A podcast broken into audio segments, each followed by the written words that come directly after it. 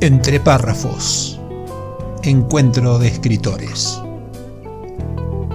Un podcast orientado a la literatura, a la comunicación y a la difusión de las letras, sin solemnidades ni contracturas. Reportajes a escritores de habla hispana, audiocuentos, curiosidades, rarezas y temas de interés. Soy tu anfitrión, mi nombre es Marcelo Urbano periodista, escritor y por la gracia de las nuevas tecnologías, podcaster. Entre párrafos. La parte divertida de las letras. Hola, ¿qué tal? Bienvenidos a este nuevo episodio de Entre párrafos, hoy con la escritora Karina Colopera, oriunda de Lomas de Zamora, provincia de Buenos Aires, República Argentina, y que vive en Milán desde 2012. La entrevistada es además abogada, oficio que ejerció hasta que se mudó a Italia, donde hoy ejerce como docente y examinadora de español como lengua extranjera, para lo que ha debido eh, reinventarse y volver a estudiar.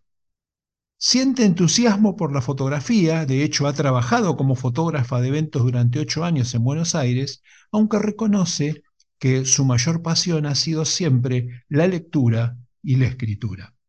Escribe principalmente relatos cortos, reflexiones y poesía. Ha participado en concursos literarios y a los 14 años registró una novela corta aún inédita. Ha encontrado en el oficio de escribir un modo de expresar sus más profundos sentimientos, lo que la ha ayudado, según dice, a superar las adversidades que la vida le ha presentado. Sus dos libros de relatos o historias publicados son Sin reproches y De amores, pasiones y traiciones. El año pasado participó de la Feria del Libro de Sevilla y este año de, libro, de la Feria del Libro de Málaga. Hecha la presentación formal, le doy la bienvenida a la escritora argentina Karina Colopera. Buenas noches, Karina, ¿cómo estás? Hola, buenas noches, Marcelo. ¿Cómo estás vos? Bien, muy bien, entusiasmado y complacido de conocerte, así que si estás lista, vamos a tratar de profundizar en tu vida, en tu pensamiento y en tu vida, sacarte el jugo todo lo que podamos. Bueno, dale, cómo no, acepto, acepto. Bueno, vamos, eh, la, eh, la primera pregunta siempre es informal y tiene que ver con una cosita que me contaste, que es ¿por qué nunca publicaste la novela que escribiste cuando eras chica? Bueno, la verdad es que una profesora me dijo que tenía mucho camino por delante todavía, yo se la di como lectora cero, eh, esa novela. En realidad hay dos, pero registrada una sola. Eh, esa, la, la que está registrada se llamaba Inolvidables. Y bueno, relataba las andanzas de un adolescente, eh, siempre, viste, con esos sufrimientos adolescentes que parecen tragedias, ¿no? Pero estaba bastante bien estructurada en capítulos. Eh, pero bueno, esta, esta maestra, profesora, me, me tiró un poco abajo. te, cortó las alas, mirá qué feo. ahora que sos docente, que eh, ¿harías lo mismo con una persona que escribe que te presenta algo así? No, no, absolutamente no. Eh, yo digo que la palabra mal no, no, debería estar en, el vocabulario de, de, un docente. Siempre decimos que se puede mejorar, eh, mm, que, podemos seguir por ese camino aprendiendo, pero... Darle precisiones, información. claro. Sí, seguro, seguro. Mira, nunca lo había visto así. Es más, no me esperaba esta pregunta. No lo había visto de esta forma. Me salió como espontánea la respuesta. Ay, ya voy a ver, a ver quién. No me acuerdo ni el nombre, mira, pero tengo la carta que me, que me escribió como, como devolución todavía. Mira qué bárbaro. Bueno, bueno, ahora sí, vamos a la parte más, más, este, más profunda del asunto que tiene que ver. Bueno, ¿cómo y cuándo surge tu inquietud por las letras? Bueno, creo que, en, la adolescencia, como, como estábamos diciendo antes, eh, em, antes de esta primera eh, novela o novela corta, em, escribía todo el tiempo reflexiones y bueno, aforismos, es muy típico adolescente eso también, ¿no? Después empecé a meterme más en, la poesía em, y me soy un- como soy bastante desobediente, me molestaba tener que darle una cierta estructura a las poesías. Menos mal que ahora a la gente le gusta mucho la poesía libre. Ajá, Entonces, este, bueno, eh, también rondo por, e- por ese camino de, de- de la libertad poética. Eh, igualmente sí, intentaba, me gusta mucho la poesía con rima, y bueno, intentaba respe- respetar algunas estructuras este, básicas del- de la poesía, por decirlo de alguna forma más tradicional. Y me, escribía canciones también, eh, me gustaba mucho. En la escuela me, me pedían siempre que escriba todo, los discursos de fin de año, eh, si había una fiesta, reflexiones. Mi- mis compañeros me pedían que les escriba las, las redacciones que la maestra o los profesores nos, nos daban como tarea. Y para mí era un placer, yo lo, lo disfrutaba mucho siempre. Eh, así que bueno, empieza por ese lado. ajá. ¿Y, con qué género te sentís más cómoda? Sabemos que vos escribís cortos, digamos, relatos cortos, escribís reflexiones y escribís poesía, pero ¿qué es lo que más te gusta? Si es que hay algo que te guste más. Sí, la- las reflexiones absolutamente. Eso es lo que escribo en mi Instagram, por ejemplo, hay creo que una por día. eh, y si fui creciendo un poquito en, el- Instagram eh, con esos seguidores así fieles, digamos, que los que te comentan siempre, ¿no? Aunque no son muchos, pero son, son fieles mis seguidores. Y es con el tema de las reflexiones. Pero ya lo hacía en Facebook hace muchos años. Eh, me gusta mucho tomar cualquier...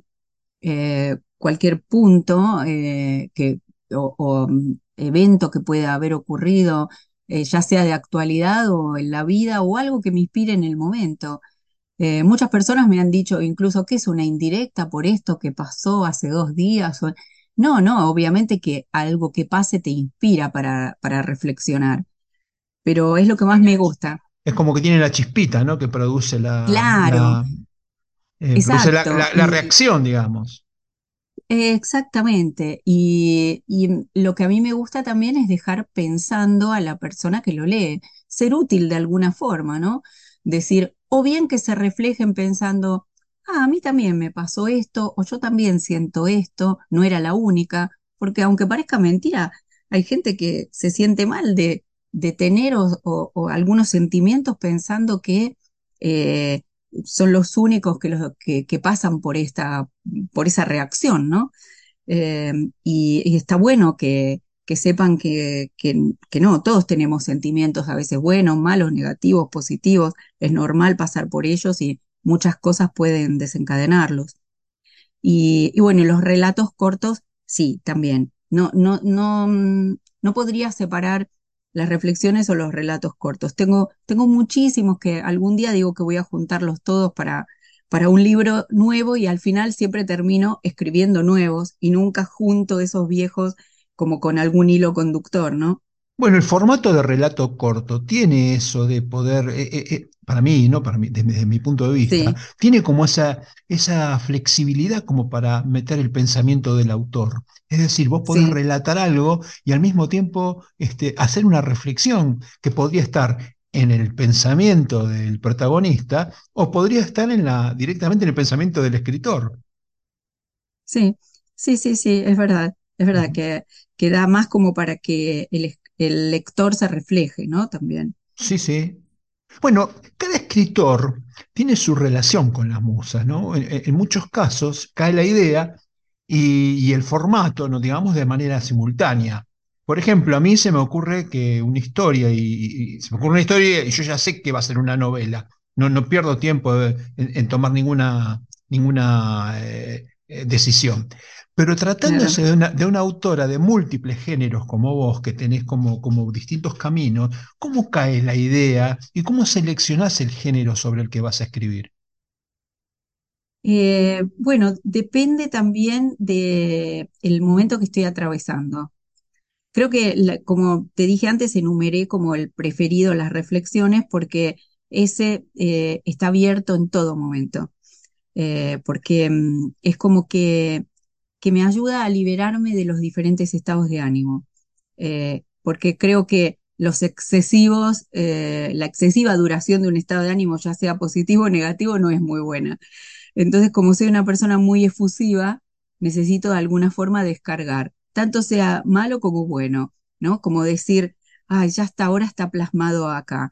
Y por eso es que las reflexiones no, no tengo ni que, ni que pensarlo, ni que seleccionar, ni bueno, de esto va a surgir una reflexión. Es espontáneo, son diarias, surge todo el tiempo y creo que cuando no escribo algo eh, en un par de días, siento que me falta, que me falta algo para básico, como si fuera el aire. Eh, no quiero parecer exagerada, pero más o menos. Eh, y con los relatos, lo, lo, que me ocurre es algo similar, pero a mayor escala.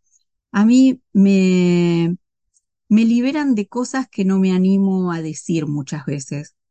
Entonces, o bien un relato de algo real o, o de algo ficcionado, eh, me provocan esa, esa descarga necesaria para, para, poder sobrellevar el tema en cuestión.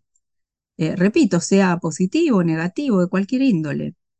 Y, y, por eso te dije que lo define eh, en la etapa que esté atravesando en ese momento.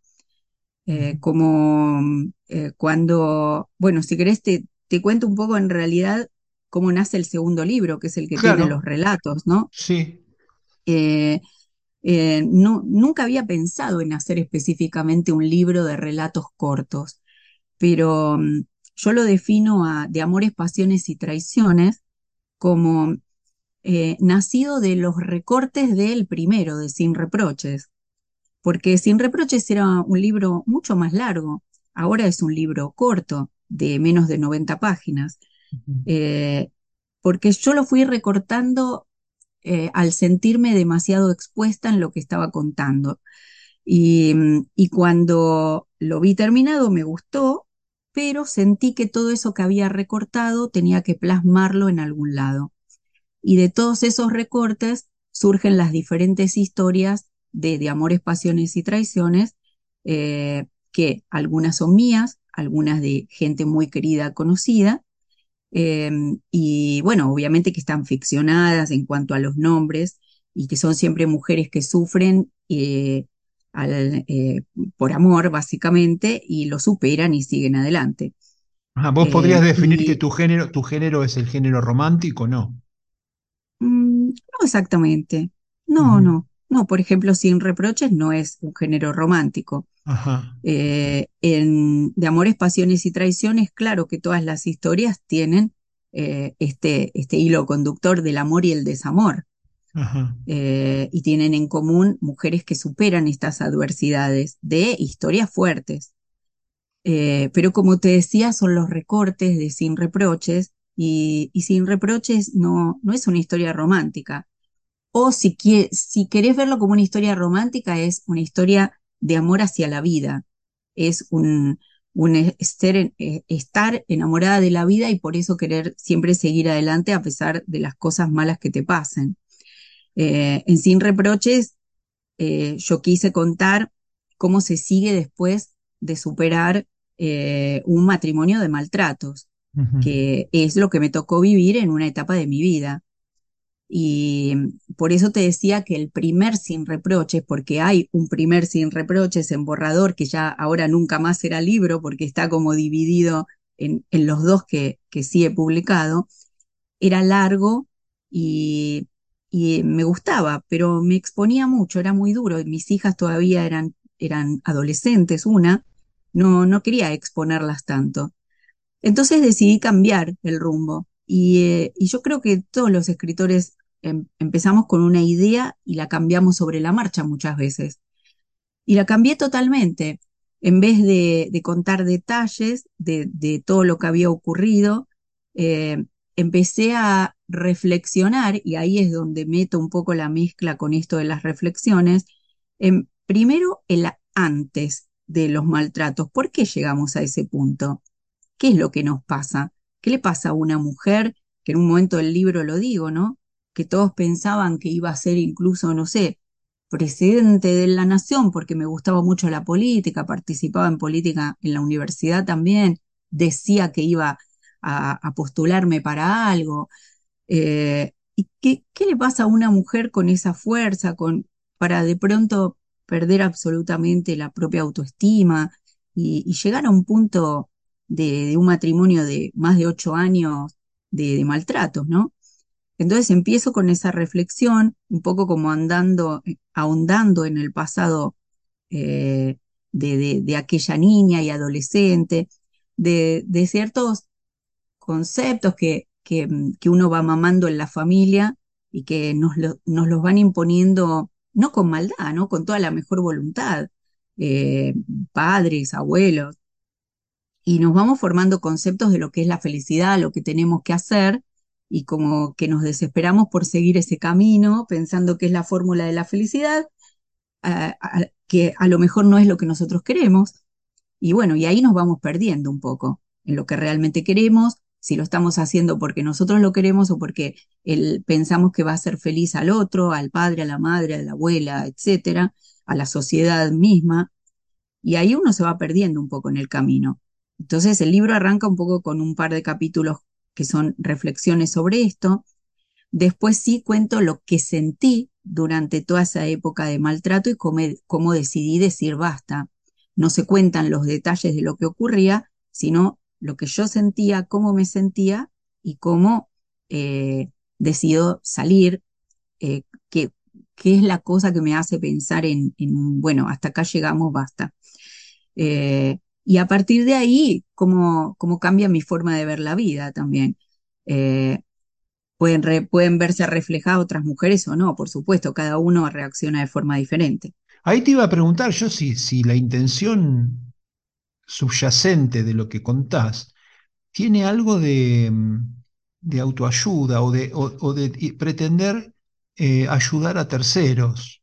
Escribir porque esto, esto le puede servir a alguien y no para un Sí, entretenimiento literario, digamos. absolutamente sí. Te voy a repetir la frase que me dijo una de las primeras personas que leyó el libro, porque yo siempre repito que no es un libro de autoayuda. Eh, y esta persona me dijo, tenés razón, después de leerlo, eh, veo que no es un género de autoayuda, pero te ayuda. Y me encantó que me diga eso. Me dijo, no es un libro de autoayuda, pero te ayuda. Quien más, quien menos, en alguna de las cuestiones se ve reflejado, porque el libro tiene como, como este, mm, este tránsito, digamos, en los, en los capítulos. Primero esta reflexión de cómo llegué a este punto. Después lo que sentía y por qué decido de- decir basta, un poco el camino que tomé.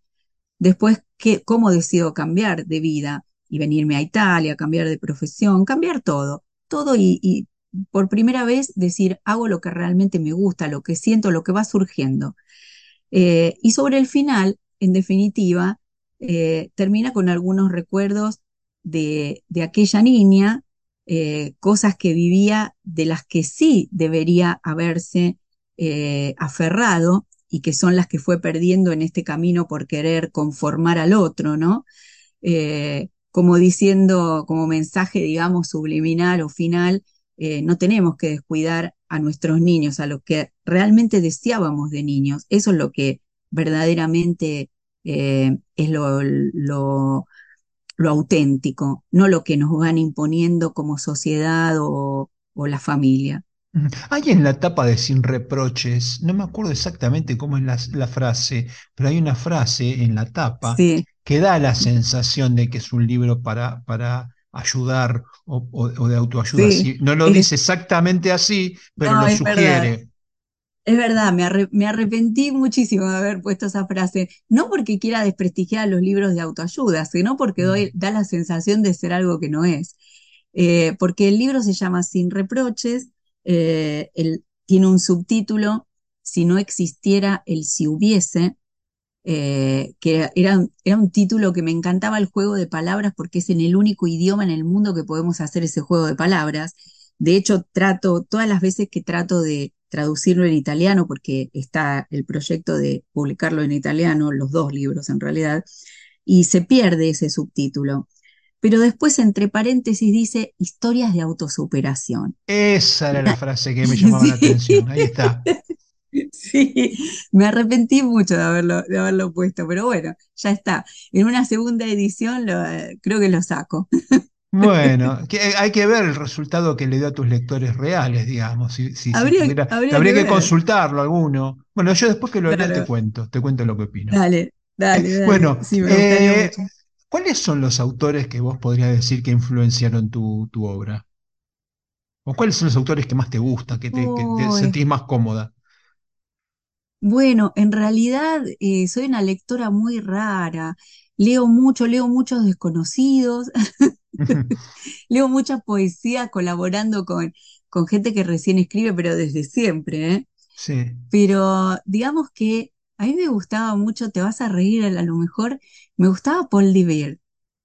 claro, Eh, me está gustaban bien. mucho esos Más cuentos. adolescente, digamos. Sí, Pondrás más sí, sí, adolescente, sí, sí. sí, sí, sí, claro. Eh, y, y bueno, eh, creo que un poco sí, bueno, también Isabel Allende, Ujú. Bueno, te eh, fuiste al otro leí, extremo. leí el último, me fui al otro, te dije que era una lectora rara, te dije que era Es una verdad, lectora muy rara. ¿Sabes lo que leía? He leído todos los de Richard Bach, desde, él tiene el puente, puente hacia el infinito, Ilusiones, eh, no sé, creo que en la, en la valija cuando me vine a Italia, el sobrepeso lo, pa- lo pagué por traerme esos libros que yo decía que no era lo mismo si me los volvía a comprar, ¿no? Porque hay libros que tienen, no sé, El Principito, que lo leí 48 veces, tiene una marca de una taza de café en varias páginas, de, de noches diferentes que yo leía páginas y quedaba marcada la, la parte de abajo de alguna taza. Eh, y bueno, Es, esas es cosas un son, libro son que tiene emociones propias y emociones del escritor, digamos, ¿no? Ha mezclado Sí, ahí este, sí, recuer- sí, tal recuerdos de ambos. Bueno, es un buen momento para hacer la primera pausa, ¿te parece? Perfecto, me parece muy bien. Bueno, ahí vamos entonces. Hacemos la primera pausa, nos distendemos un poco, vamos a escuchar algunos fragmentos de obras de escritores que pasaron por este micrófono y en un ratito continuamos.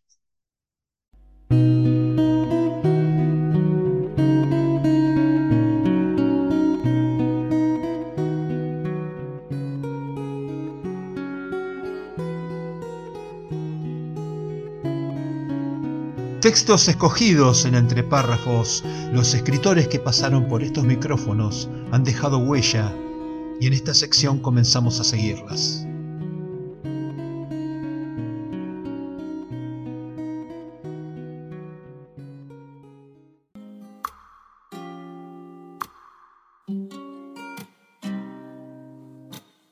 Fragmentos de un cuento de María de la Paz Pérez Calvo, como un rey.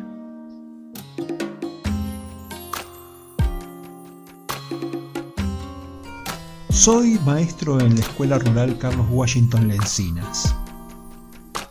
Durante tres semanas no habría clases porque se estaban arreglando los pisos y techos. Aprovechando esta circunstancia, tenía planeado estar con mi viejo una semana antes de regresar al campo. Los docentes nos estábamos turnando para cuidar el avance de la obra. Llegué a la ciudad preocupado por Oscar Peruzzi, uno de los albañiles, quien además de ser padre de un alumno, era mi amigo. Oscar se había lastimado la mano días atrás y yo aguardaba alguna noticia sobre su estado. Salvo esa inquietud, comencé a pasar unos días tranquilos mientras ayudaba a mi viejo en la verdulería. Hasta que encontré a Tatiana. Habíamos sido compañeros de secundario. Por aquellos días me gustaba, pero también me causaba rechazo porque era mandona, extrovertida e impulsiva. Iba a escapar de la verdulería y casi lo logro, pero me vio. Sebas, qué lindo encontrarte acá, me saludó con un grito. Nos pusimos a charlar, me contó su vida con lujo de detalles.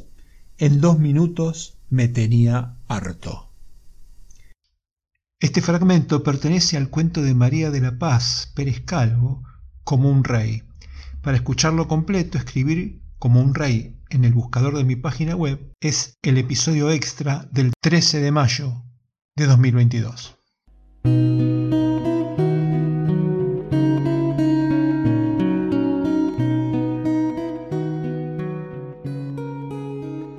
Textos escogidos en entre párrafos.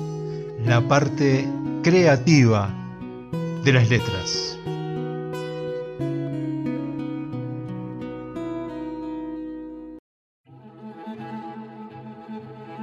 La clave Muspelheim, dijo la crítica. La novela de Marcelo G. Urbano es una pieza que tranquilamente está a la altura de las que suelen ganar el premio Planeta o incluso de muchos bestsellers internacionales. De hecho, hay algunos aspectos de la trama que recuerdan a obras maestras del género como El péndulo de Foucault de Humberto Eco o El Club Dumas de Arturo Pérez Reverte. A veces los milagros ocurren y es toda una fiesta cuando esto sucede. La clave Muspelheim es una masterclass sobre cómo escribir una novela con recursos clásicos de ficción histórica, pero también del documental y del cine de suspenso. Suplemento Cultura Diario Hoy Día Córdoba, Cesari Novek. Para adquirir el libro en formato papel solo para Argentina, https barra barra marcelogeurbano.com.ar slash tienda. Para Latinoamérica y Europa, adquirirlo en la tienda del autor en amazon.com, tanto en formato papel como en ebook. La clave Muspelheim. Estamos de regreso con nuestra invitada Karina Coloperat, repasando su historia, su obra y su pensamiento. Y me preguntaba, a ver si tenemos respuesta, ¿cómo compaginas tu trabajo como docente y cuándo tenés tiempo de escribir? Eh, mira, soy muy afortunada en ese sentido porque mm, eh, el trabajo docente que yo hago actualmente, hace ya varios años, es solo con adultos en empresas. Aquí en Italia eh, yo empecé con adultos, en realidad, enseñando español a abogados eh, italianos que iban a hacer los máster a España y les pedían un determinado nivel certificado de español. Eh, y me meto así en este mundo del español como lengua extranjera. Y mm, bueno, después esto te lleva a tener diferentes contactos y estuve trabajando en la escuela media, tres, cuatro años, pero bueno, me, quedé con las empresas. Y las empresas tienen determinadas épocas donde hay eh, mayor capacitación eh, para los empleados. En estas capacitaciones es donde, donde brindan los cursos de idiomas eh, y generalmente el trabajo fuerte es de febrero a julio, agosto, después disminuye, inclusive hay una pequeña pausa, hay un par de meses en donde no se trabaja, así que hay que ahorrar los meses anteriores y, después vuelve a empezar. Es así como un ciclo bastante, bastante regular y bastante eh, parejo, ¿no? De, eh, digamos que todos los años es igual. Y en esas pausas es donde me dedico a limpiar, emprolijar eh, y terminar las cosas que voy escribiendo en los huecos que encuentro durante todo el año en realidad. Pero en esas pausas es donde me siento frente a la computadora y digo, bueno, ahora sí, me lo, me lo pongo incluso como, como un horario de trabajo muchas veces. Bueno, a ver, ahora voy a estar, eh, no sé, hasta hasta tal hora me pongo un plazo eh, haciendo la mayor cantidad de limpieza de todo esto que he escrito, releyendo. Eh, y eso es importante, releer, releer mucho. Incluso después de haberlo releído 20 veces, muchas veces te arrepentís de lo que ya salió publicado. No hablo solo de libros, ¿eh? de, no sé, el blog o lo que sea. A mí me, había quedado la, pregunta en el bloque anterior sobre si, si la relectura de las, si las reflexiones tienen relectura. Es decir, que vos reflexionás sobre algo, lo escribís, pero pensás que se puede mejorar. Entonces esa reflexión la dejamos para mañana y al otro día venís, la tomás, la retocas hasta que queda como vos querés. O sale de una. Ah, no, no. Mira, ni una ni la otra. Para mañana seguro no va a quedar, pero por mi propia personalidad, porque soy bastante ansiosa y digo, bueno, si hay que hacerlo, se hace ahora. Eh, una reflexión es absolutamente espontánea. Sí trato, le corrijo por eso muchas veces tengo faltas de ortografía y lo odio, porque confundo con el italiano o así en el apuro reviso mal, ¿no? Ese aspecto.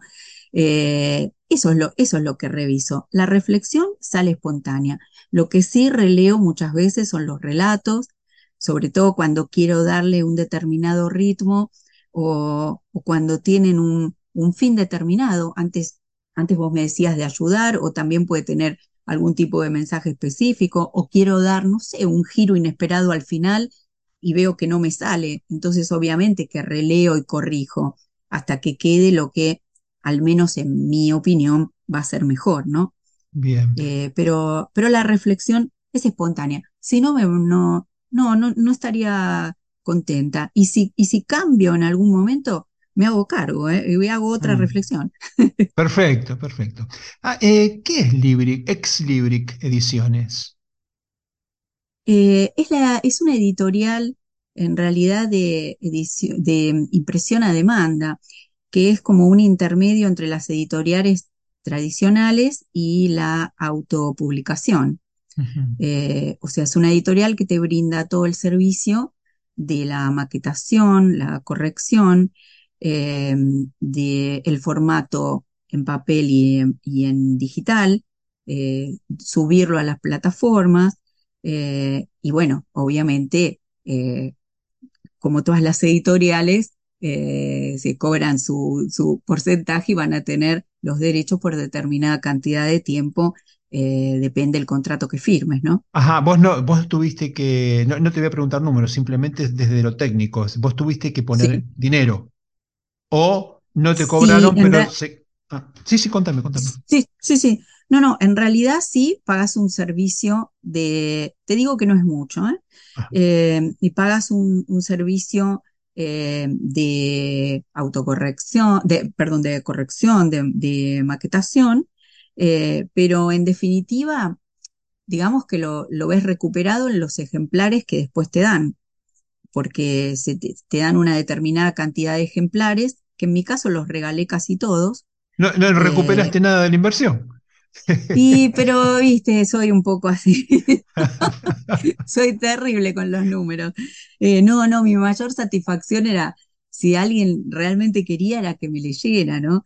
Eh, así que los que me pedían y sí, yo era feliz dedicando, regalando, no me arrepiento ni de uno de los que regalé, mira, eh, algunos vendí, por supuesto, eh, pero este, la mayoría los regalé. Eh, de hecho, no me queda casi ninguno de aquella primera tanda, tengo dos o tres nada más pero la verdad es que el valor que pagas por el servicio eh, se recupera en los ejemplares que, que te dan. Eh, y después la ventaja es que, mm, bueno, tenés, no hay una gran promoción publicitaria, voy a ser honesta, porque es al inicio y después parece como que quedas un poco perdido entre, eh, eh, entre el resto de los libros, pero es que son muchísimos, pasa con todas las editoriales. Pero sí hay una buena organización en cuanto a las ferias del libro, o Sí, si está, bien hacer, distribuido, está bien distribuido porque resulta sí, que yo eh, vi que tus libros estaban en Cúspide, que no es fácil, no es fácil de ingresar en, en Cúspide. sí, sí, es que mm, es una ventaja y una desventaja todo, es- todo Uy, esto, a ver, porque contame. sí, porque yo también pedí esto e incluso mencioné determinadas casas, como también Casa del Libro, eh, como Mandrake en Argentina, bueno. Amazon, por supuesto. Eh, y así una de las que más me parecía este, más viables y, y con alcance para, para toda la gente. Pero que esté subido a tantas, a tantas eh, librerías o plataformas o este, online, eh, te decía, es un, parecía una ventaja, pero no sé si lo es, porque se pierde un poco el control de la venta, ¿eh? O sea, se les va de las manos a la propia editorial y también voy a ser honesta en esto. Después no, no, es casi imposible tener un detalle de lo que se ha vendido. Eh, se, se pierde. Sí, igual el único, el único en ese sentido es Amazon, el que tiene la, digamos, la vaca atada es Amazon, que tiene recontra pormenorizado el, el volumen de ventas, de lectura, de Claro. lecturas en sistema de, en su sistema promocional, digamos que es el que más clarito la tiene, pero lo que pasa es que competís contra 70 millones de libros. Entonces, para que sí, que te encuentren, ¿viste? A menos que vos agarres sí, a, absolutamente. hagas tu propia, tu propia publicidad. Bueno, después vamos a hablar un poquito más de esto. Pero bueno, sí, me interesaba saber que era Ex Libric porque no, acá en Argentina no está o no la encontré, pero sí encontré tus libros en Cúspide y, esta reflexión. eh, che, no es fácil entrar en Cúspide, te lo digo por experiencia claro. propia. Te cansás No, de no, golpear la puerta y no te la abren. mira, tengo eh, una, una sola queja respecto a Ex Libric, y es la que hablábamos de la po- del poco detalle en, eh, en el detalle de ventas, ¿no? Eh, eh, que, bueno, he tenido que pedirlo, de algunas plataformas como que te decía, se pierde porque se va un poco de las manos, eh, inclusive tengo confirmación también de gente que la propia plataforma le liquida mucho después lo que se ha vendido.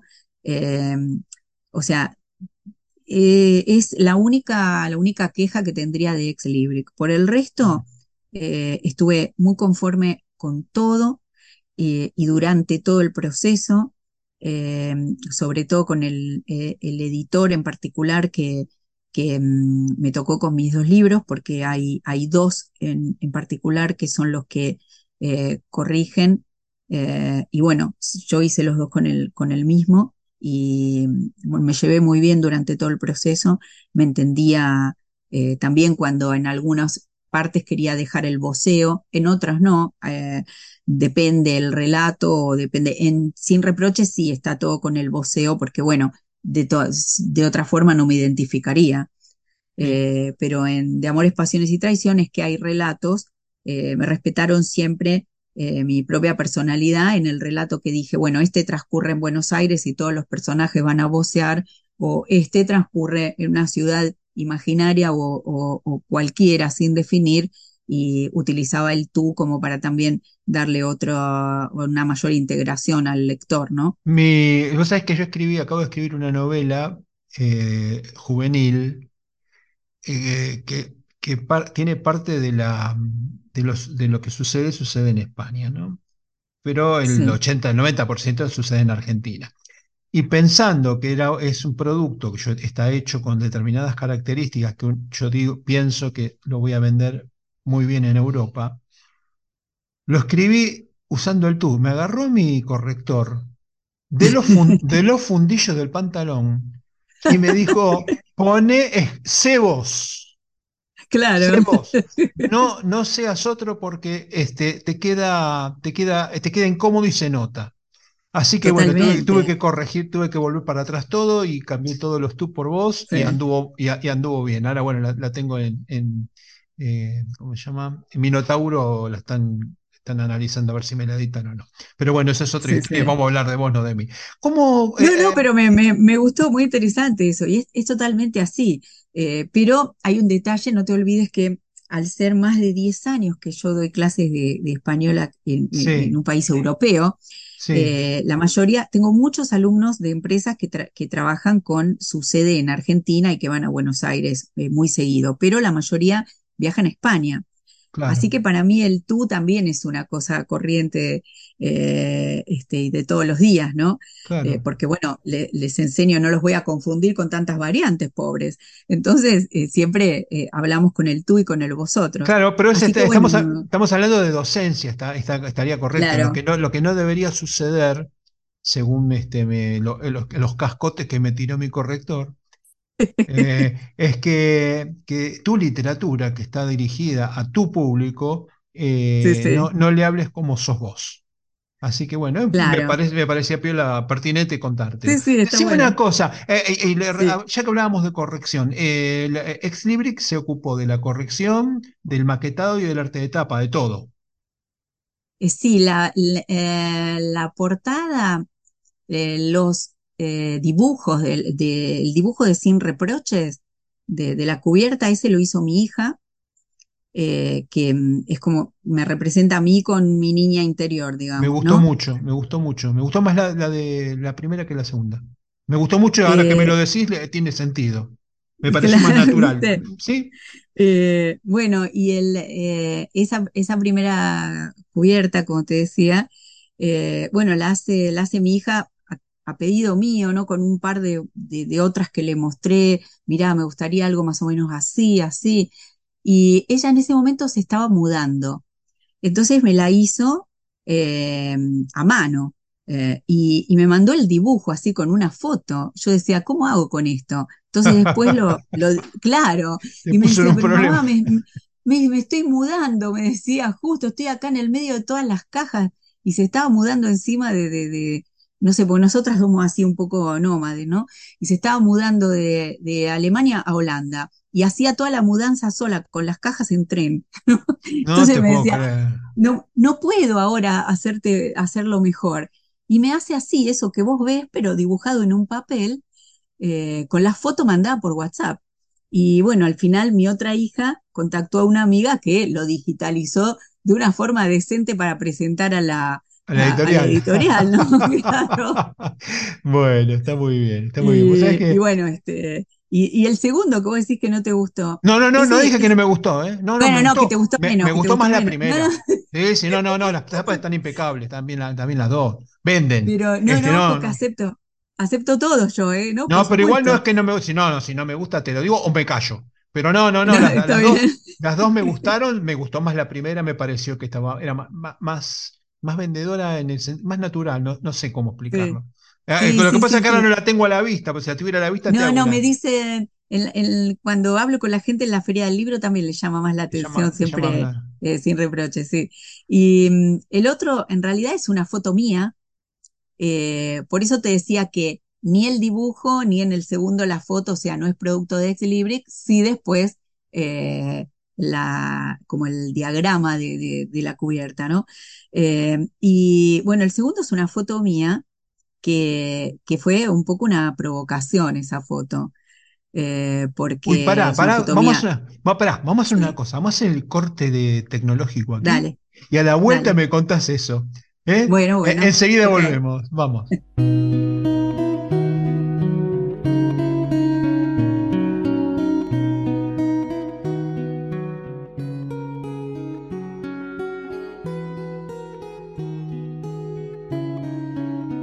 Textos escogidos en entre párrafos, los escritores que pasaron por estos micrófonos han dejado huella y en esta sección comenzamos a seguirlas.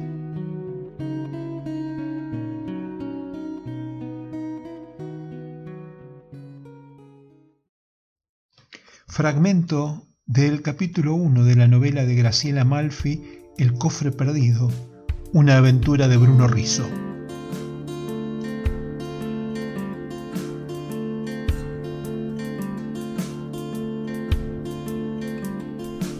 Debo decirles que lo pasé bastante pasable, nos dijo el abuelo Augusto a mamá y a mí bajo el alero del porche de su aterradora casona.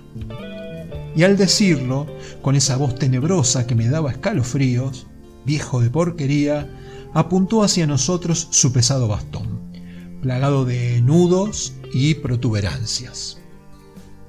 La contera de bronce me rozaba amenazante y me hacía sospechar que ese terrible garrote se descargaría sobre mí en cualquier momento. Con el tiempo averigüé que aquella bestialidad tiene un nombre. Se llama Blackthorn y lo usa la gente de campo en Irlanda. Para evitar la mirada del abuelo, fijé la vista en los cordones sueltos de mis Nike de imitación. Era el 7 de julio de 1990, el cumpleaños de mi abuelo Augusto. Pero ahora le llegó el momento de irse de vuelta para su casa, dijo Astica, su maldita asistente, y se cerró el cuello de la camisa. De la calle llegaba un viento helado que nos condensaba la respiración. Maestro Augusto se ha cansado un poco. En todas nuestras visitas me pasaba lo mismo.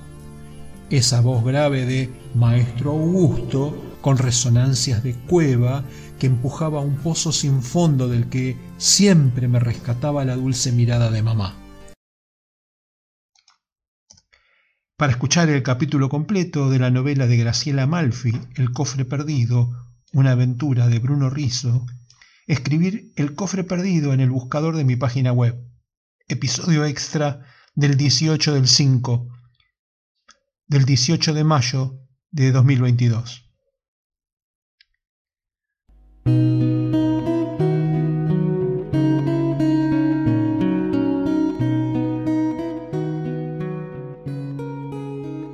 Textos escogidos en entre párrafos, la parte creativa de las letras.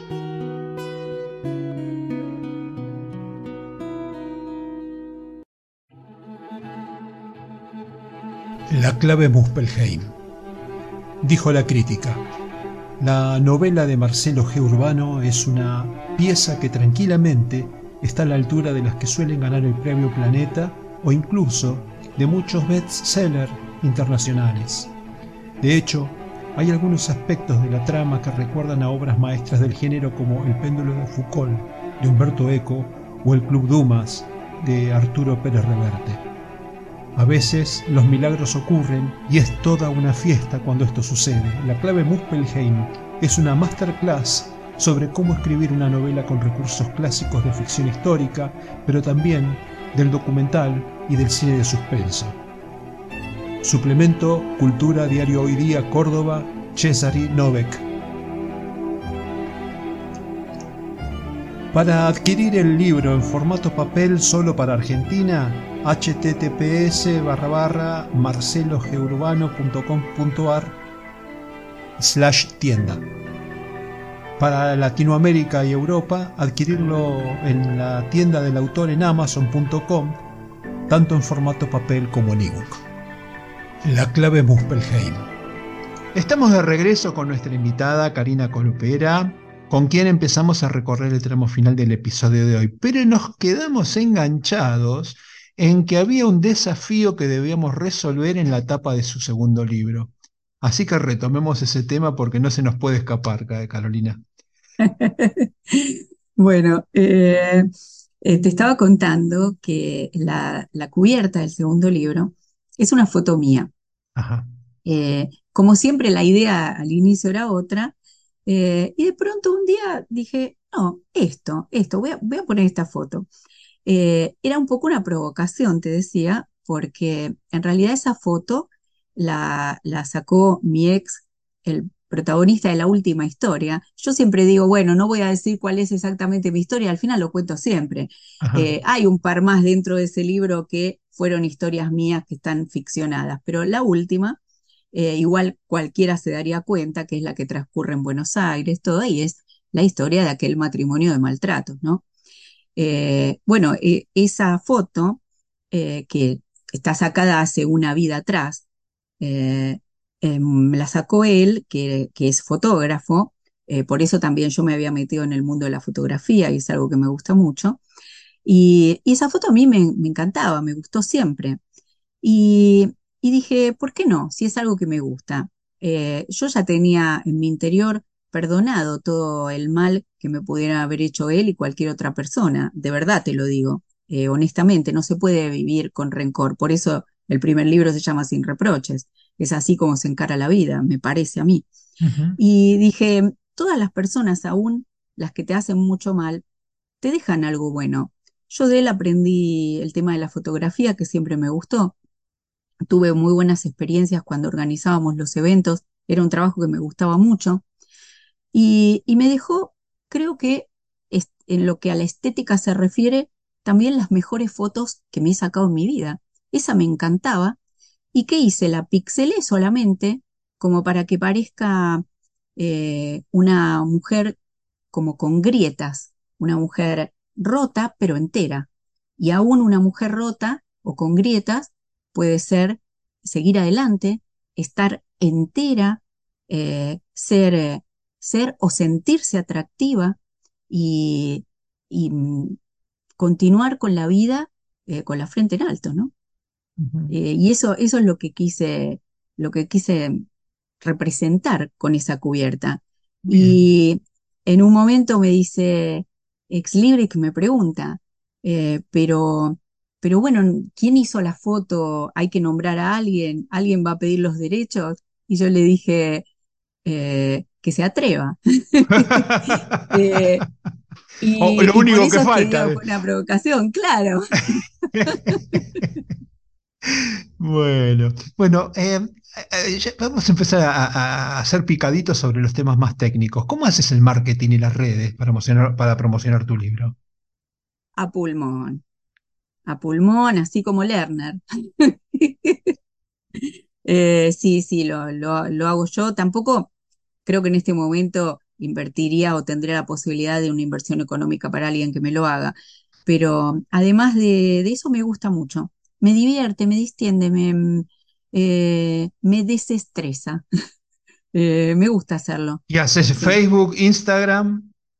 Eh, sí, Facebook, Instagram básicamente, y mm, tengo, bueno, tenemos todos los autores de Exlibrix, tenemos un blog, pero dentro de la misma página de la editorial, que Sí. igualmente podemos manejar nosotros, Es un y perfil. bueno, ahí, claro, sí, sí, igualmente ellos Mm. lo llaman blog del autor, siempre dentro tiene este formato, la gente puede escribir, puede también poner me gusta. ¿Y lo usás? eh, Sí, lo uso, lo uso. Ahora, mira, ahora que lo mencionaste, hace bastante que no publico algo. Creo que la última vez fue a fin de año, si mal no recuerdo. Pero sí, publico, salvo este, esta, esta pausa, porque fueron unos meses muy particulares, publico, publico bastante seguido y publico relatos de aquellos que te digo que alguna vez juntaré todos y al final nunca lo hago. Bueno, ahí hay varios de esos relatos publicados también. Después a fin de, a fin de programa te lo voy a preguntar así te dejamos a las personas que se copan con lo que estás diciendo que te puedan seguir por tus redes y, y seguirte en tu blog. Eh, Bueno, ¿sabes que Contabas que habías estado en Sevilla y Málaga en las ferias del libro. Entonces quería sí. eh, preguntarte cómo es tu participación, por qué tenés que ir a España y si no hay en Italia un mercado de textos en castellano.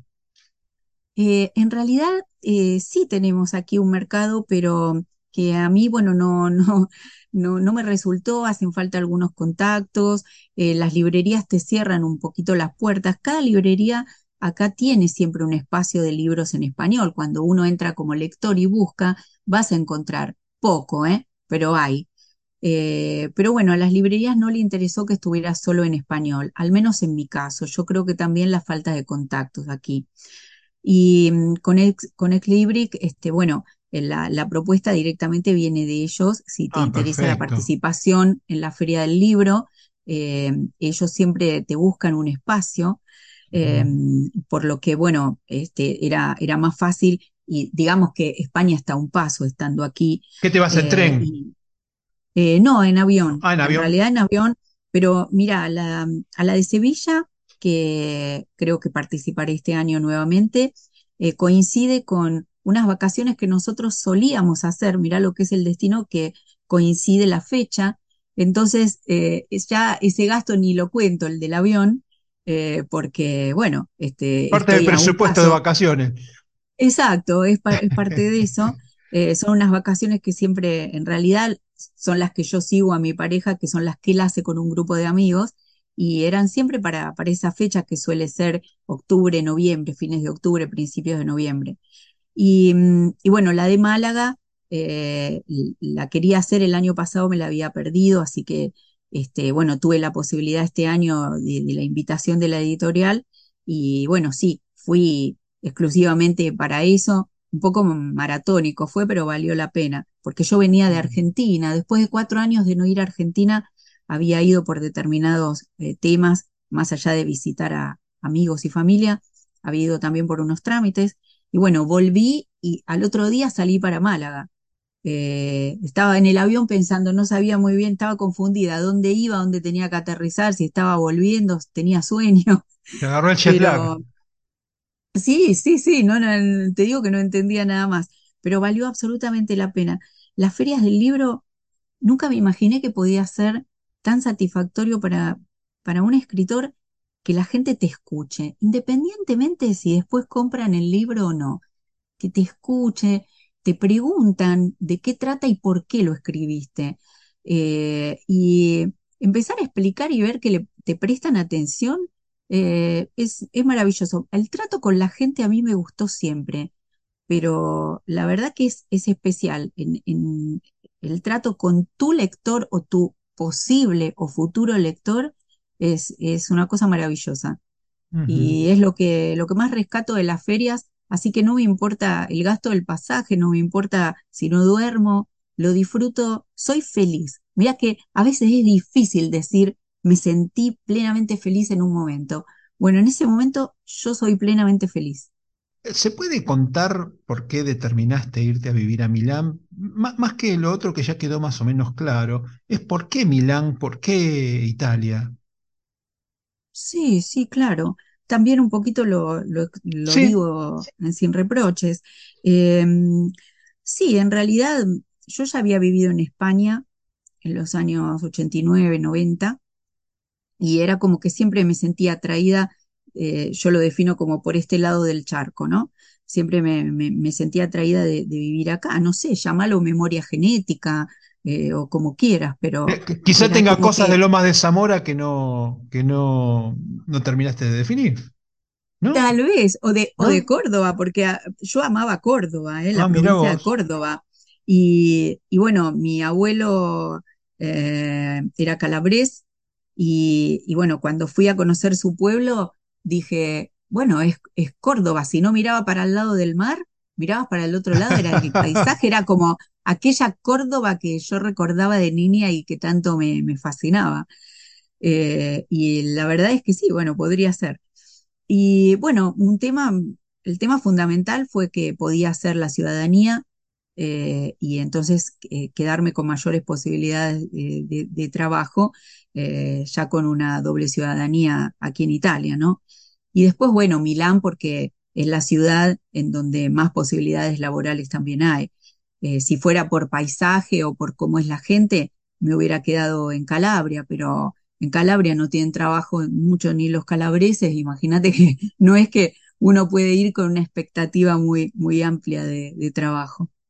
Pues sí, una- es una, de- viste esos cambios que son, son más que cambios, son vueltas de página, cambio de libro, ¿eh? Sí, Cambio de sí, volumen. Sí, sí, totalmente. Sí. Bueno, y ya que hablamos de volúmenes y de cambios, ¿estamos trabajando ya en el próximo libro? ¿Se puede adelantar algo? Sí, sí, por supuesto. Es más, el, el- el próximo libro estaba esperando la pausa famosa que te contaba en donde yo ordeno todo, lo emprolijo, eh, porque ya está, en realidad. Ya está con título, con todo, ¿Se eh, puede saber? pero el título no. sí, ¿no? No, no, está bien, está bien, yo, yo pregunto, vos contestás. es el- Sí, no, es está bien, está bien. Eh, ¿y sabes por qué la etapa, eh, es- estaba esperando esa etapa de pausa? que en realidad ya pasó, porque era hasta febrero. ¿Y por qué la del- se fue pasando y no se publicó todavía? Eh, por estos inconvenientes que te contaba con la parte administrativa de la editorial, por los que mm, no he decidido todavía si voy a continuar con ellos o no, y estuve teniendo entrevistas con un par de editoriales más. Eh, no digo que no, no estoy convencida de, de si, de- seguir con ellos, eh, así que decidí que no me tenía que apurar, que por algo era que, que estaban pasando todas estas cosas, digo, ¿qué apuro mismo registro, cuentos, historias cortas. Eh, en realidad tiene un par de relatos, pero este es de poesía, lo tenía pendiente. Ah, mira qué lindo, qué lindo, Sí, qué hay lindo. muchas poesías, eh, aunque tiene un par de relatos, es un formato así, este, eh, Mixto, ya he o- leído, o- sí, ya he, re- he leído varios así que me gustaron sí, muchísimo, me sentí muy reflejada y dije, bueno, ¿por qué no? Yo eh, entrevisté a tres, por lo menos tres personas que hacen el lo mismo y tienen la misma, así, esta misma sensación que vos de, de, mm, de que e- esa mixtura de, de- géneros, digamos, es como que hace que el libro sea más flexible y más accesible en muchos sentidos. Así Sí, que eh, eh, eh, la verdad es que lo miro sin ningún tipo de prejuicio. Me gusta la idea. Parece linda la idea. Interesante, gracias, sí, sí, te digo que me pasó lo mismo, ¿eh? Pensé lo Mm, mismo y mm, sí. la primera vez que leí uno, uno así, eh, y dije, pucha, qué, qué lindo, me gustó. Claro, No ¿viste lo que cuesta? sí. Claro, lo que cuesta es salirse de la caja, ¿viste? Uno tiene una caja cuadrada en la cabeza, ¿viste? Y a lo mejor, qué sé yo, hay que abrir un poco las, La... Bueno, en mi última novela, que se llama La clave Muspelheim, es una novela separada por 12, o sea, es una novela y 13 cuentos que hablan de lo Sí, mismo, o sea, la- el relato es uno solo, pero está compuesto de una novela de nueve capítulos y 12 y 12 cuentos.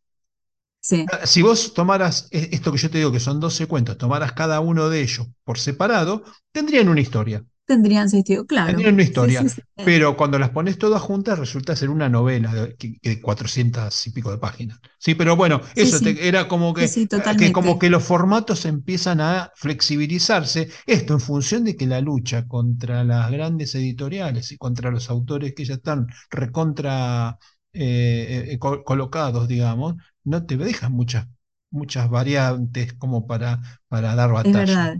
Y bueno, Sí, uno sí, se es las, se las ingenia como puede. Así que bueno, este programa, que, este programa es hijo de, de eso, de, de pelear, este, de dar, de dar batalla con los escritores independientes. Yo no, no, no voy a entrevistar por una cuestión profesional, no voy a entrevistar a un escritor famoso. Entrevisto a los independientes. Total, ellos ya tienen este, un aparato detrás que que lo. seguramente nosotros te lo agradecemos, digo nosotros porque estoy segura que todos los que hemos pasado por, por tu programa, eh, te lo agradecemos profundamente. Yo estoy muy agradecida eh, y es, es un placer aparte estar hablando con vos en este momento y, y bueno, Hablemos de cosas lindas. admiro, Admiro mucho, seguro, seguro. Eh, admiro mucho a las personas eh, que, que tienen este pensamiento, ¿no? Como, como acabas de decir.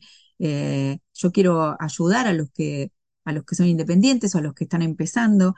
Eh, de hecho, mira, eh, yo cuando veo a alguien nuevo, no sé, en Instagram que vende, qué sé yo, remeras, camisetas, tazas, eh, siempre qué lindo y, y compro una, ¿no? Y mi, mi pareja siempre me toma el pelo, me dice, no vendes libros y compras cosas, ¿no? Y se ríe, por supuesto. Y, y le digo, bueno, no importa, porque yo me abrí el Instagram para vender los libros y terminé haciendo reflexiones diarias y comprando camisetas y tazas. Bueno, Pero bueno, me- me- eh, un, poco, este, aunque en menor medida, ¿no? Pero un poquito es lo que vos decías, de, de darle la oportunidad a, a esos que, que recién empiezan y que también lo hacen con tanto amor y, y bueno, con talento también, por, por supuesto, porque que el talento, gusta, ¿eh? el talento sobra. Acá lo que falta son los medios. Son los medios, Seguro, sí, sí. Este, eh, y bueno, y yo, este, sinceramente, ayudo al escritor y me ayudo a mí mismo. En realidad, somos dos charlando de esto. Los dos, el nombre de los dos va a estar en este programa. Y vamos a- y la gente va a interpretar que somos autores y que, y que y nos divertimos haciendo esto. Y bueno, nos escuchan otros escritores que a lo mejor se, se inspiran y dicen, ah, mira qué bueno, existe Librix, este, o, mira, no, no me voy a meter en Librix porque no les. O sea, de todo lo que estamos sí, hablando sí. es inspirador, estoy seguro que es inspirador. Así Seguro que bueno. sí, yo también estoy segura de eso. Bueno, ahí cuando, cuando uno hace un lanzamiento de una obra, normalmente hace una especie de reunión. Lo que pasa es que yo ahora me encuentro pensando que vos estás en un país este, que no habla tu misma lengua y tenés que presentar un libro en castellano. Eh, eh, eh, eh, Claro. con lo cual asumo que no, no haces reuniones de lanzamiento. Sí, bueno, en realidad eh, se hicieron, eh, eh, se hizo una online, Ah, qué bueno. eh, Contame, sí, contame. que fue, que fue muy linda esa presentación y se hizo de los dos libros, porque fue en la época de pleno confinamiento del COVID. Ajá. Y entonces, primero se esperó con el, con el primer libro para ver si se abría un poco la cosa y yo estaba dispuesta a ir a España. Eh, y después, al final, como bueno, se, se- seguía con, seguían las restricciones por este tema del COVID, eh, se empezaron a hacer muchas presentaciones online. eh, y bueno, la, la hicimos, la, editorial le dio la difusión, yo también a través de, de, de mi página, que era la de Instagram, era muy nuevita en ese momento. Y bueno, pero la verdad es que fue muy lindo. Hubo, hubo bastante gente eh, conectada, eh, la mayoría conocidos y amigos, pero también era muy lindo verlos, se podían hacer preguntas. Y, mm, y el editor, que era el mismo que, que trabajó sobre mis dos libros, eh, fue el que, el que también estuvo haciendo la presentación Maestro de ceremonia. Maestro de ceremonia, sí. Y, y además tenía a muchas de mis amigas enamoradas de su personalidad, ¿no? Porque, ay, qué divino, Antonio, mirá todo cómo habla, que así que ¿Que ya son no sabía si solteras tus escuchando. amigas? Claro, No me no, digas que. no, pero viste cómo somos las argentinas. Celestina. Así que ya no sabía si estaban ahí prestando atención a lo que yo decía, lo estaban escuchando a Antonio, ¿viste? Qué Pero, no, bárbaro. la verdad que se hizo, bárbaro. sie- siempre hay una forma de hacer todo, se hizo eh, de esta forma. Me quedé con todas las ganas de hacer una presentación eh, eh, eh, presencial, ¿no? Una presentación en una, en una librería o en alguna casa de cultura, como también muchas veces a través de esta editorial se hace.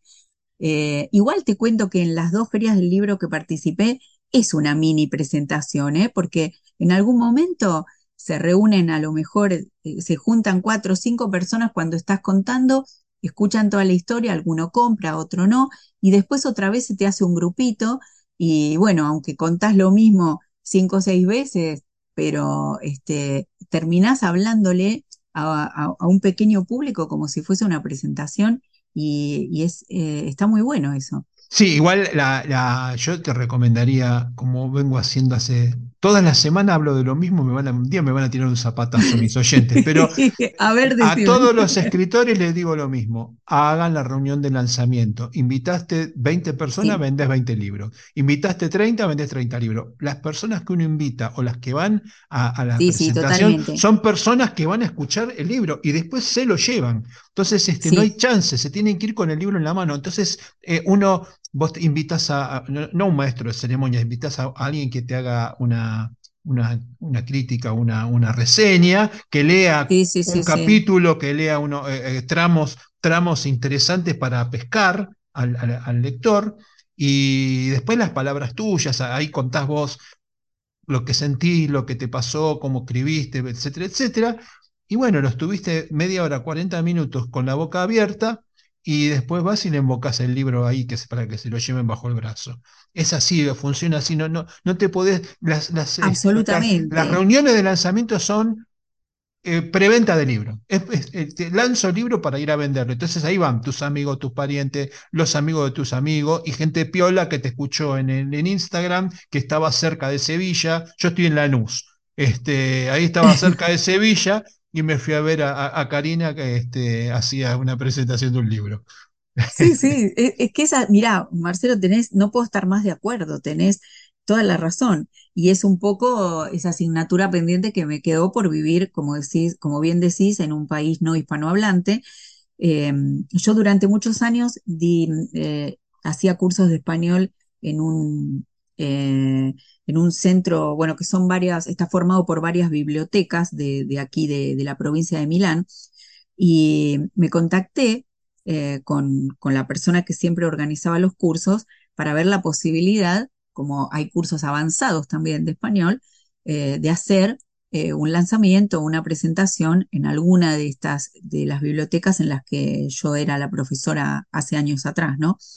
Y bueno, la verdad es que se perdió la propuesta un poco en el olvido. Primero me dijo que sí con mucho entusiasmo, después al final nos intercambiamos un par de mails, viste esas cosas que se van Sí, perdiendo. Ahí me di cuenta que era muy difícil, mirá que era una persona que me apreciaba, que yo tuve una muy buena relación haciendo los cursos y ni siquiera así hubo, digamos, un, una devolución positiva. Me di cuenta que era muy difícil hacer este tipo de presentaciones en un país que habla otro idioma. claro, muy Eh, difícil, muy así que bueno, este, tal vez algún día pueda eh, hacer algo así en España, aunque ahí me van a faltar los amigos y conocidos, eh, pero este, es claro que se facilita la cuestión, ¿no? Sí, es verdad.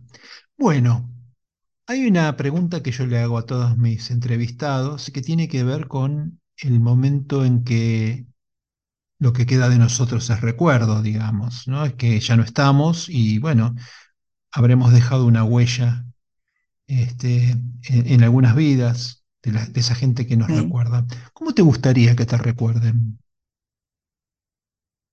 Uh, hablo mucho de eso yo. Ajá, Eh, también lo, lo, lo menciono en alguna parte de, los, de, de ambos libros. eh, de forma diferente, ¿no? Y, y en el último eh, voy a cerrar con, con una poesía que habla también de esto, que dice eh, algo así como si me muero mañana y un montón de cosas que le pido a la gente si me muero mañana, ¿no? Ajá, Eh, entre ellas que sepan que viví la vida casi siempre libre y, y que, que me recuerden eh, con, con sonrisa, con la, con la satisfacción de, de- de saber que, que fui feliz. No se puede ser feliz todo el tiempo, tampoco se puede ser triste todo el tiempo. Te miente, el que te dice una cosa o la otra te está mintiendo, estoy convencida de eso. Eh, se puede ser feliz por momentos, también como decía Bucay, no sé si, si leíste sí, algo de, sí, de Bucay y, y- y uno de- de estos cuentos en donde él habla de la felicidad, ¿no? Que la felicidad es por momentos y uno tendría que registrar siempre esos momentos, cualquier momento, desde uno, no sé, súper trascendente hasta comerte el helado que más te gusta, que te provoca, no sé, un, un orgasmo en, en la boca, un helado de dulce de leche, para mí que acá no hay. Y, y bueno, ese, ese momento lo atesoro como dos, tres, cuatro, cinco minutos de felicidad absoluta. Eh, y así quiero que me recuerden, como una persona que fue feliz y que vivió la vida como, como realmente quiso casi todo el tiempo. ajá. Eh, Muy bello lo que y, decís, y muy y profundo. bueno, mira, ¿sabés qué? Me dijo algo mi hija eh, cuando, ahora cuando volví de la feria de Málaga, eh, la mayoría de las personas me preguntaban, ¿cómo te fue? Y seguido al cómo te fue, ¿cuántos libros se vendieron? Además de que a mí de ese dinero no me dan nada todavía, lo veré en alguna liquidación final a fin de año, ¿no? Pero yo entendía que me lo preguntaban con todo su amor y buena voluntad, pero no era la pregunta que, que yo esperaba. Y la pregunta que yo esperaba me la hizo mi hija más chica, me dijo, ¿y cómo te sentiste? ¿Cómo te fue? ¿Cómo te sentiste? Le digo, feliz. Estaba, fue hermoso, hablé con mucha gente y ella me dijo, ay, y, y compraron, pero no me preguntó la cantidad. Yo le dije, sí, sí, muchos compraron. Y me dice, qué bueno, vas a estar en muchas casas, mamá. Y, y es, eso fue, o sea, la intención de ella al compraron nunca fue por dinero, que bueno, eso lo, aprendieron de mí, soy como muy desprendida de eso, ¿no? No me interesa lo material. Y, y me dijo, ¿en cuántas casas vas a estar? Ahora vas a estar ya en más casas. Cada vez que salía un libro regalado o comprado, ella me decía, entraste en otra casa, como diciendo también en otra persona, más allá de que le guste o no, otra persona que te va a leer. Y eso es lo que busca un escritor, que lo lean. Claro, ni más ni menos. Y hablando de leer, repasemos dónde se consiguen tus libros. Bueno, mis libros se consiguen en, como vos lo has dicho, que hasta lo habías visto en Cúspide, porque se consiguen en muchísimas plataformas online, no están en forma física directa en las librerías, están a través de plataformas e incluso eh, se pueden pedir a las librerías, se pueden como encargar a través de cualquier plataforma online si lo querés en forma física en una librería específica. Las principales plataformas son Amazon, en donde está en digital y en físico. Eh, el- si están en España, siempre por la librería Ex Libric se puede comprar y a- en su propia página de venta y hay un descuento. Eh, en Argentina yo recomiendo siempre Mandrake porque no te cobra el envío, o sea, por una determinada cantidad que es muy poco, no te cobra el envío. Y los dos libros cubren ese importe eh, para que no te cobren envío. Eh, y también por, eh, bueno, hay muchísimas casas. Mira, ¿sabes que no las tengo ahora el papel? Que son muchísimas, casi todas las principales online. La Casa del Libro en España. la Casa del Libro está en, en varios países, en cualquiera de las casas del libro de las plataformas de, de- de- se puede conseguir. perfecto, perfecto. Y si tuviéramos que recomendar un relato de, de amores, pasiones y traiciones que te defina mejor, ¿cuál elegirías? Uy, qué difícil. Hay mucho de mí en, en todos. Eh, que me defina mejor en qué sentido. Como escritora, como persona, No, yo creo que como estás tratando, eh, digamos, que te defina como autora, pero en este como caso tiene, autora, claro, tiene trampa porque la autora tiene ahí sí. un reflejo un reflejo de, de- de- a- de Sí, autobiográfico. Entonces, este, sí, sería sí, una pregunta con trampa, digo, pero bueno, ¿cómo te conocemos mejor como escritora para hacértela, para no, para no dejar este, un- un- una segunda intención? ¿Cómo te, qué relato es el que te define mejor como escritor y como com- eh, autora? comprendida perfectamente ahora la pregunta. Si me permitiste, voy a decir dos. Viste Dale. que soy como un poco como con varios estilos, ¿no? No, no, pero está Eh, perfecto. Sí, sí. eh, el último, absolutamente, y que además tiene un título que se llama Un camión de ladrillos y un huevo. Interesante. Pero cuando, cuando lo, lo lees, eh, tiene sentido absolutamente el título de Un camión de ladrillos y un huevo. Eh, porque fueron como los responsables exactamente de toda la historia, ese camión de ladrillos y el huevo.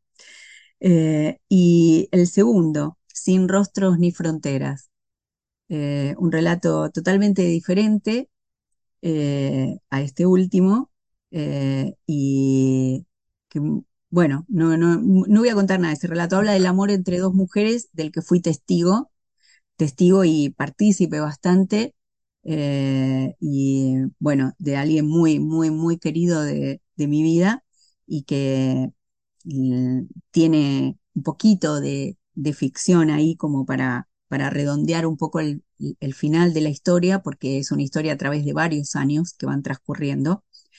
Y, y nada, ese, me, me gusta muchísimo ese relato, a mí particularmente cuando lo leo y lo vuelvo a leer.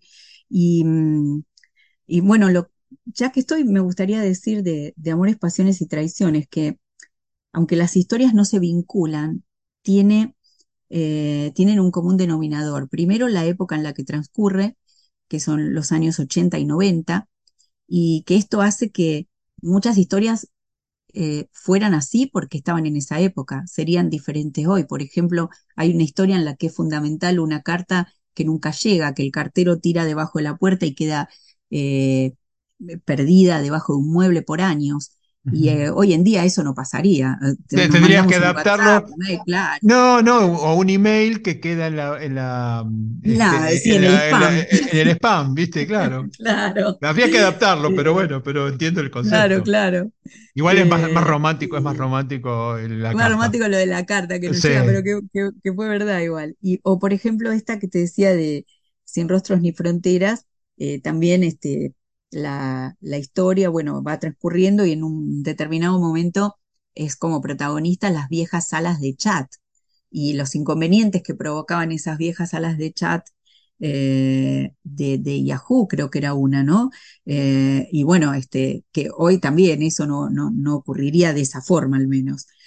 Eh, y, este, y todos los relatos también tienen una carta siempre.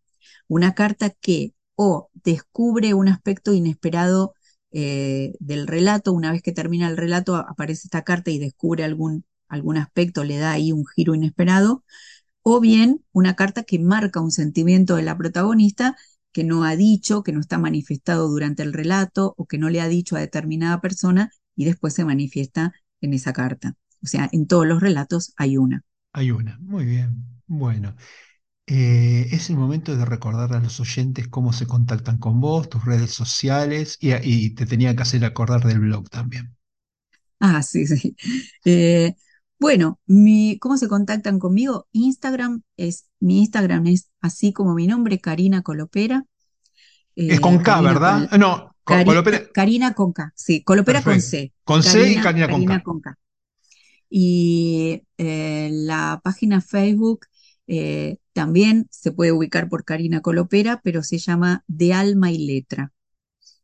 Eh, porque yo digo que no escribo de puño y letra, sino de alma y letra, ¿no?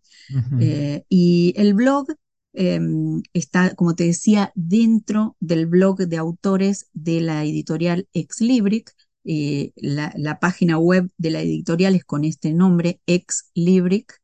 Eh, y dentro de- del blog de autores, que está fácilmente de- detallado ahí en el menú de la editorial, uno puede buscar a cada autor por nombre y apellido y aparece el blog personal. Bien, en la nota, en la nota que va a aparecer en mi blog le voy a poner el, el- el acceso directo para que la gente no tenga que estar haciendo la búsqueda. Mm, Así Sí, no, no, facilitamos no el acceso. Seguro, no sé si te lo había pasado, te lo, te lo paso todo, no me acuerdo No, si yo me ocupo de esto, no hay problema. No hay problema. Bueno, Karina, ha sido un verdadero placer charlar con vos. Me he pasado bárbaro. Igual, igualmente, yo también, yo también. La verdad que te, de, de verdad, no quiero ser redundante, pero te agradezco muchísimo porque eh, me encantó y te agradezco que, que me des y nos des esta oportunidad. Bien, bueno, es, es una oportunidad que nos damos juntos. Acosta- eh, acordate que esto es sin vos, yo no tengo, no tengo la misma respuesta. O sea, yo para hacer, si no haría un blog conmigo mismo, ¿no? Eh, o mis reflexiones, voy, me, escri- me escribo y me contesto. No, no, la idea es esa, es este, que nos ayudemos, que hagamos un frente común y que algún día seguramente podremos hacer algún, alguna alguna, este, algún trabajo conjunto, no sé, yo estoy pensando, por ejemplo, en la Feria del Libro este, de autores independientes en Argentina Me y, encantaría. y estar viendo, viste, cómo, cómo, cómo, cómo llevarlo, llevarlo a cabo y bueno, con todos los, los escritores que han pasado por aquí.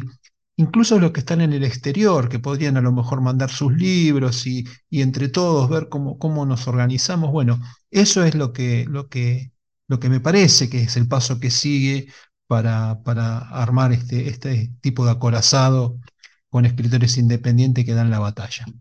Me Pero bueno, encantaría. con- Contá ah, conmigo absolutamente. bien. Eh, bueno, Karina, un verdadero placer. Gracias por la, por la charla. Igualmente. Muchas gracias a vos, Chau, chau. Chao.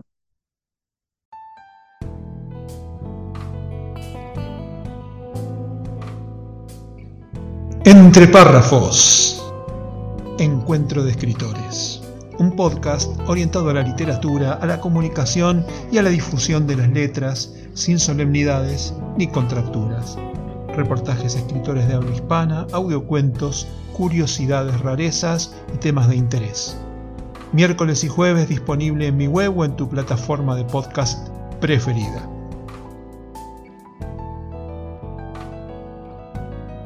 Si sos escritor y te interesa participar, comunícate conmigo. Si sos oyente, espero tus comentarios, críticas o aportes escritos o grabados. Entre párrafos. La parte divertida de las letras.